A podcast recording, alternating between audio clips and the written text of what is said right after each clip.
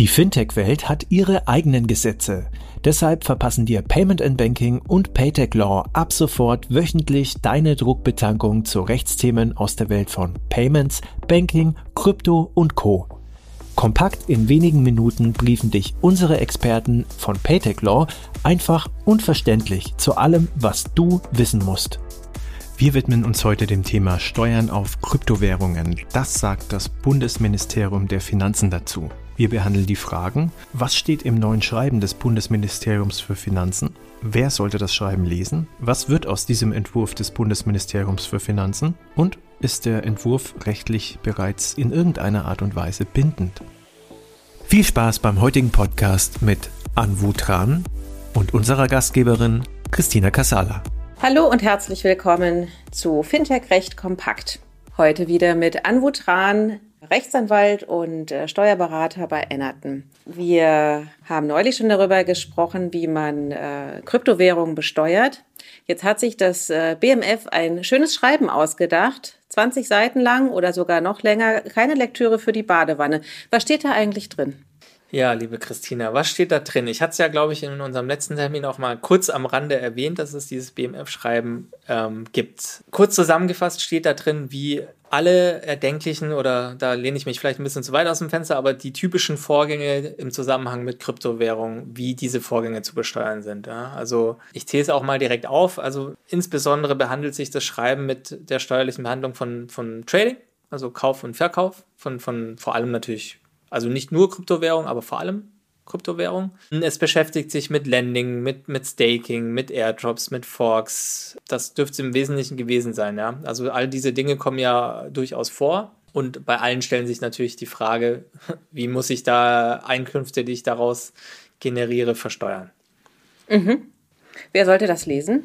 Das sollten in erster Linie wahrscheinlich die Steuerberater lesen, die natürlich Einkommensteuererklärung machen. Ja, es braucht sich jetzt natürlich keinen, also außer er handelt selber vielleicht privat mit, mit, mit Krypto, dann ja natürlich, aber in erster Linie natürlich die, ja, also die, die, dein, dein und mein Steuerberater sozusagen. Ja. Also ich habe jetzt zwar keinen, aber ähm, genau, also die, die für Privatpersonen die Steuererklärung machen, ja, die, die sollten das auf jeden Fall lesen. Das mag bisher vielleicht relativ selten vorgekommen sein, ja, also bestimmt auch in der Vergangenheit kam natürlich vielleicht der ein oder andere Kunde oder Mandant von, von einem Steuerberaterkollegen, der das gemacht hat, aber also spätestens jetzt, weil natürlich immer mehr Leute anfangen mit Krypto zu handeln, weil es auch einfach viel zugänglicher wird. Also viel, viel kann man ja heutzutage übers Handy mit App machen. Also die Hemmschwelle wird ähm, niedriger und niedriger, deswegen werden da immer mehr Leute auch einsteigen und natürlich ist das Thema absolut medienpräsent. Ähm, und deswegen muss da natürlich aus meiner Sicht ein Steuerberater da sich wirklich allerspätestens jetzt reinfuchsen und sich damit auseinandersetzen. An zweiter Stelle würde ich nichtsdestotrotz dem viel äh, Trader, den viel Tradern unter uns auch durchaus mal ins Herz legen, sich das einmal durchzulesen. Ob man dann alles versteht, äh, sei dahingestellt, ist, äh, würde ich auch ehrlich gesagt nicht, nicht äh, erwarten. Aber jeder, der tatsächlich da viel mit Krypto macht, ähm, dem ist sicherlich mal geraten, es einmal zu lesen, einfach um ein bisschen Gefühl dafür zu kriegen. Ja, also wenn ich selbst dann nur die als, als Message mitnehme, dass äh, Mining durchaus gewerblich sein kann, dementsprechend vielleicht auch gewerbliche Einkünfte triggert, dass es die Spekulationsfrist gibt bei, bei Veräußerungsgeschäften im Zusammenhang mit Trading. Allein wenn ich das schon mitnehme, bin ich ja ein bisschen sensibilisiert und laufe weniger Gefahr, sage ich mal, bei der Steuererklärung auch was falsch zu machen. Das ist ja jetzt ein Entwurf und meines Wissens sitzt das BMF ja auch schon eine Weile daran, weil natürlich einfach das Thema Kryptos immer populärer wird. Wie sind denn die, äh, oder wie ist die Perspektive? Was, wann wird aus dem Entwurf etwas in Stein gemeißelt? wie leider Gottes bei jedem BMF-Schreiben äh, weiß das keiner so recht. Und äh, leider gab es auch schon BMF-Schreiben, zwar natürlich zu anderen Themen, die aber sich über Jahre gezogen haben. Deswegen kann ich da gar keine belastbare Aussage treffen. Ich würde dennoch vermuten, dass es ja wahrscheinlich äh, bis zum nächsten Jahr kommt. Ja. Also spätestens wahrscheinlich im Laufe des kommenden Jahres schlichtweg, weil, wie gesagt, immer mehr Leute handeln und äh, letzten Endes ist, ist das BMF ja auch von maßgeblich äh, Fiskalinteressen getrieben.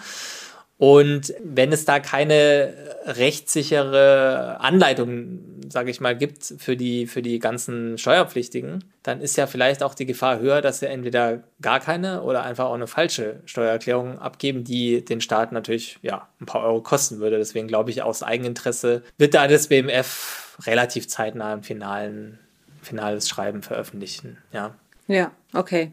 Das heißt, ähm, wirklich ändern wird sich durch den Entwurf zunächst nichts, verstehe ich das richtig, sondern es ist erstmal eine Guideline, ein Glossar. Genau, also es, es ändert sich rechtlich eigentlich nichts, weil es operiert, es ist ja ein BMF-Schreiben. Das, das äh, gibt sozusagen allen Beteiligten, also der Finanzverwaltung auf der einen Seite, als auch den Steuerpflichten auf der anderen Seite im Prinzip eine Gebrauchsanleitung. Wie muss ich das versteuern? Es ändert ja nicht das geltende Recht. So.